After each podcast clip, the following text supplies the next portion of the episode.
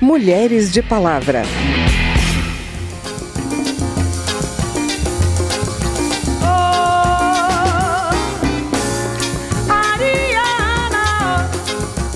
Música não é só letra, né? Música é performance, quer dizer, música supõe quem canta, como canta, em que contexto. Quer dizer, as canções têm marcas dos seus tempos. Mais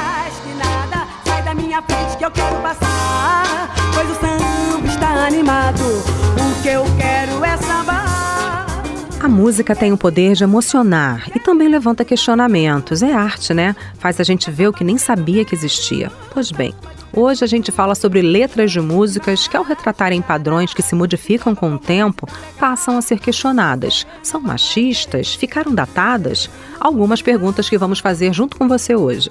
O certo é que o machismo traçou um caminho mais difícil para as mulheres nas rodas de samba, por exemplo. E essa história de conquista das cantoras e compositoras no tradicional reduto masculino do samba também tem espaço no programa de hoje. Eu sou Vera Morgado e te convido a me acompanhar a partir de agora. Com açúcar, com afeto, fiz seu doce predileto pra você parar em casa. Qual que? Nessa música, a Nara Leão canta a história de uma mulher à espera de um homem, dos cuidados dela com ele, que por sua vez não lhe dá atenção composição do Chico Buarque, lançada em 1967, que agora, em 2022, levantou mais uma vez a polêmica sobre o machismo na música brasileira. O tema é recorrente, a gente já falou dele aqui no programa. Dessa vez, longe de querer lacrar, a repórter Verônica Lima bateu um papo com a professora Simone Pereira, da Universidade Federal Fluminense, especialista em comunicação e cultura. Escuta só como é que foi a conversa. Sei que você fez os seus castelos. Simone, bem-vinda ao Mulheres de Palavra. É um prazer estar aqui conversando com vocês. É, normalmente, quando a gente traz esse debate de como que a comunicação é, impacta nos preconceitos e nos, no, nas culturas, né, modos de cultura que a gente quer transformar, tem sempre uhum. o argumento: ah, ninguém fica violento porque viu um filme de guerra, ninguém bate na mulher porque viu isso no filme, né? Mas, por outro lado, quando a gente tem essas cenas sendo repetidas, elas acabam sendo naturalizadas na nossa cultura, né? Ou seja, uhum. aquela ideia de que a empregada é sempre mulher, é sempre negra, né? Uhum. E, e, a gente vai acaba não questionando, porque ah, é sempre assim, a gente está acostumado a ver sempre assim, né? você tem toda razão quando você fala assim, é, não é possível a gente fazer uma relação direta né, entre, por exemplo, um filme ou um game violento e um assassinato, né? Não é assim que acontece, quer dizer, essa relação não é uma relação causal direta, né? Isso seria muito simplista, né?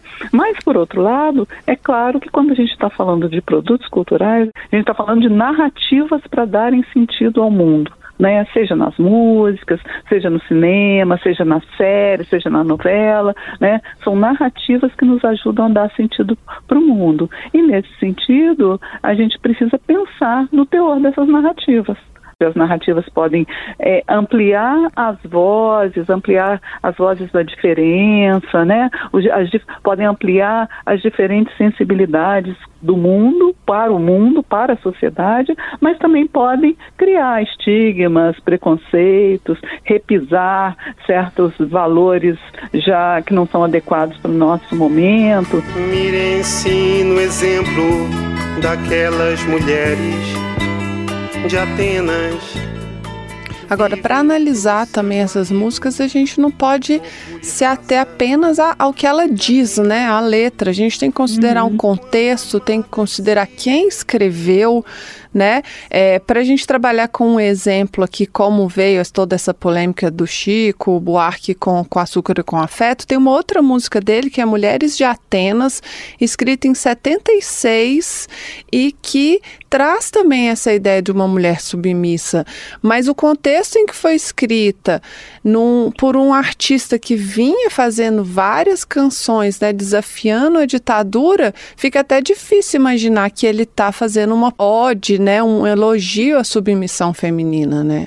Música não é só letra, né? Música é performance, quer dizer, música supõe quem canta, como canta, em que contexto, né? Tudo isso é super importante para a gente entender se tem, inclusive, um certo teor de ironia naquela letra, né? E você citou um exemplo que é Mulheres de Atenas, que é exatamente isso. Quer dizer, na verdade, o Chico está falando, não mirem-se nessas mulheres de Atenas, né? Não sejamos submissas. Então, é importante a gente pensar nisso, né? O, o tempo todo. Quer dizer, a mesma canção, se ela é cantada por um homem ou por uma mulher, ela vai ter um sentido diferente. Um homem para chamar de seu, quando ela é cantada pelo Erasmo Carlos, ela tem um sentido. Quando ela é cantada pela Marina, que regravou a música, ela tem um outro sentido, né? É completamente diferente, quase oposto, vamos dizer assim.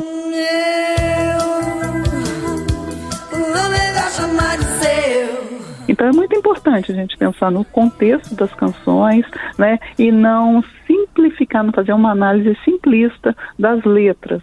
E também não é porque esse contexto mudou e agora a gente enxerga o que está sendo dito ali de outra forma, como aconteceu com Com Açúcar e Com Afeto, é que a gente também tem que é, cancelar, né? Tipo, ah, isso aí não serve para nada mais. A gente pode atualizar o debate a partir dessa, dessa produção que é de outra data, né? Exato. Quer dizer, eu acho que é muito importante a gente deixar as marcas do tempo nas canções né? Quer dizer, as canções têm marcas dos seus tempos, as canções são, são quer dizer, elas podem suscitar debates, ainda que eu não, não concorde, que eu não feche com aquela letra inteiramente. Eu acho que o pior método é o do cancelamento e da, do index e da censura, né? Eu acho que a gente eh, provocar os debates em torno das obras é mais importante. Muito obrigada pela participação. Eu que te agradeço o convite. O mar serenou quando ela pisou na areia. Leonardo Bruno é autor da biografia do Zeca Pagodinho, já escreveu sobre a história de escolas de samba, é um especialista no assunto. E assim, ele acabou se interessando pela trajetória das mulheres no universo desse gênero musical tão brasileiro. Uma história marcada por talentos imensos que tiveram que superar preconceitos. A partir desse recorte, lançou o livro O Canto de Rainhas, sobre algumas das nossas maiores sambistas. O André Amaro conversou com o Leonardo Bruno sobre o machismo no samba. Onde é que nasce a ideia de escrever esse livro, Leonardo? Esse livro, ele nasce da minha paixão por essas mulheres, né, por essas cantoras de samba, e eu começo a investigar as vidas delas, né, especialmente num primeiro momento focado em Alcione, Beth Carvalho, Clara Nunes, Dona Ivone Lara e Elza Soares, que são como se fossem as cinco protagonistas desse livro. E aí, investigando mais a fundo as histórias delas, eu percebo que, além de elas terem, em algum momento, chegado ao topo desse gênero, né, que é o gênero brasileiro por excelência, que é o samba, elas têm outra coisa em comum, que é o fato de terem enfrentado muitas barreiras ao longo de suas carreiras pelo fato simplesmente de serem mulheres. Uhum. Né? Então o machismo a todo tempo tentou tirar elas desse caminho. Né? Porque o mundo da música é muito machista, o mundo do samba é muito machista e o nosso país, de forma geral, é muito machista, né? Uhum. Então, elas tiveram muitas dificuldades ao longo da trajetória delas inteiras. Que quando a gente observa elas em conjunto, a gente percebe que é algo estrutural, né? A gente uhum. percebe que o machismo não é algo que atinge cada uma delas individualmente, mas que atinge esse grupo inteiro, ou seja, qualquer mulher que tentasse trilhar esse caminho ia passar por questões dessa natureza.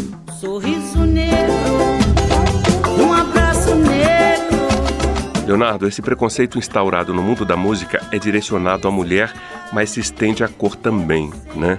Ou seja, é um preconceito à mulher negra ou mesmo à mulher branca que investe nesse gênero musical e que se vê deslocada nesse reduto essencialmente da negritude da comunidade negra. Pode falar sobre isso? Olha, eu tenho um capítulo em que eu falo justamente sobre essas somas de opressões, né? Que na época delas ainda nem se chamava desse jeito, né? Mas hoje a gente já se acostumou a usar a palavra interseccionalidade, uhum. né? Que é quando você junta várias opressões, né? E essas questões vão se somando na vida, por exemplo, de uma mulher. né? Porque essas mulheres todas, por exemplo, enfrentaram o machismo, todas estavam sujeitas ao machismo. Só que o machismo ele ganha outros contornos quando ele se soma a outras opressões. Uhum. Então, por exemplo, as mulheres negras, e o livro é cheio de mulheres negras, né? Porque essa, essa, o, o samba tem é, é, é, uma das nossas heranças, né, da cultura afro-brasileira. Uhum. Então, boa parte das mulheres do livro são mulheres negras. Então, quando você tem uma mulher, mas é uma mulher negra, você soma ao machismo a questão do racismo. Essas mulheres todas, elas enfrentaram muito preconceito não só pelo fato de estarem cantando, ou seja, pelo fato de estarem indo para o mundo da música, mas pelo fato de estarem cantando samba, né? Porque o samba no Brasil sempre foi um gênero muito desvalorizado por ser um gênero que vem das classes economicamente mais frágeis, né? E porque vem da negritude, né? Então eu mostro, por exemplo, como essas mulheres que são cantoras de samba foram sempre alijadas dos espaços de prestígio na mídia nacional, né, dos espaços de premiação de música, por exemplo. Eu queria tomar como exemplo a Elza Soares, né? Uhum. A Elza Soares, por décadas, né? Ela começa a carreira no fim dos anos 50 e até os anos 2000, quer dizer, por quase meio século, foi uma das maiores, se não a maior cantora de samba que a gente teve. Ela nunca teve o prestígio que ela adquiriu na, na última década, quando ela gravou três discos seguidos, né? Agora de 2015 para cá, que não eram de samba, mas que flertavam com rap, que flertavam com o eletrônico, que flertavam com uma outra sonoridade, né? Que são os discos A Mulher do Fim do Mundo, depois ela grava O Deus é Mulher e depois O Planeta Fome. Esses discos deram para Elza Soares, e isso eu estou falando aqui, mas são palavras dela, né? A partir de entrevistas que ela me deu, né? É, como esses discos trouxeram para Elza um prestígio que ela nunca teve em 50 anos cantando samba, né? Então a gente fica imaginando, essa é uma, é uma coincidência, né? Essa é uma questão que aconteceu por acaso? Não, porque a gente vê isso acontecendo com todas elas, né? Todas as mulheres que em algum momento se veem cantando samba enfrentam essa questão do, do, do elitismo e do racismo afetarem diretamente as carreiras delas. Uhum. As mulheres negras também são totalmente é, colocadas numa caixinha, né, numa caixinha de estereótipos, uhum. e enxerga na mulher negra simplesmente a habilidade de cantar samba, quando inúmeras outras queriam cantar muitas outras coisas na vida, uhum. inclusive a Elza. A Elza é um exemplo disso, mas a gente pode citar a Zezé Mota, a Rosa Maria, a gente tem a Áurea, a Áurea Martins, a gente pode citar muitas outras cantoras negras que queriam cantar outros estilos e que o mercado sempre empurrou para o samba. Leonardo, muito obrigado pela entrevista. Sucesso aí no seu novo livro, tá? Tá ótimo. Muito obrigado. Um prazer imenso falar contigo e com todo, todos os ouvintes aí da Rádio Câmara. Mulher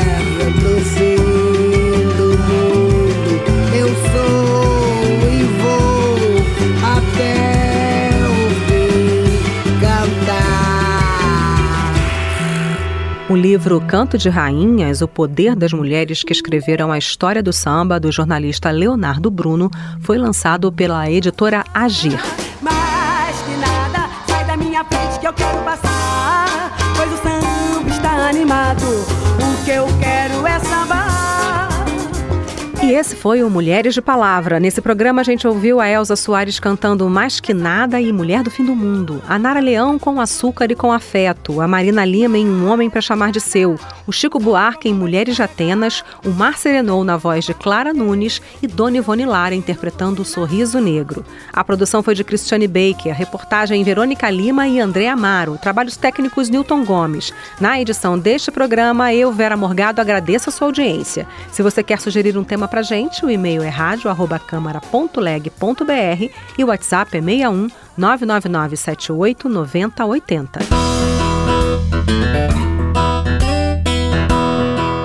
O Mulheres de Palavra é produzido pela Rádio Câmara e transmitido pelas rádios parceiras em todo o Brasil, como a Rádio Super FM de Lagoa Santa, Minas Gerais. Para conferir outras edições do programa, vai lá no site radio.câmara.leg.br ou no seu agregador de podcast preferido. Tchau, até a próxima. Mulheres de Palavra.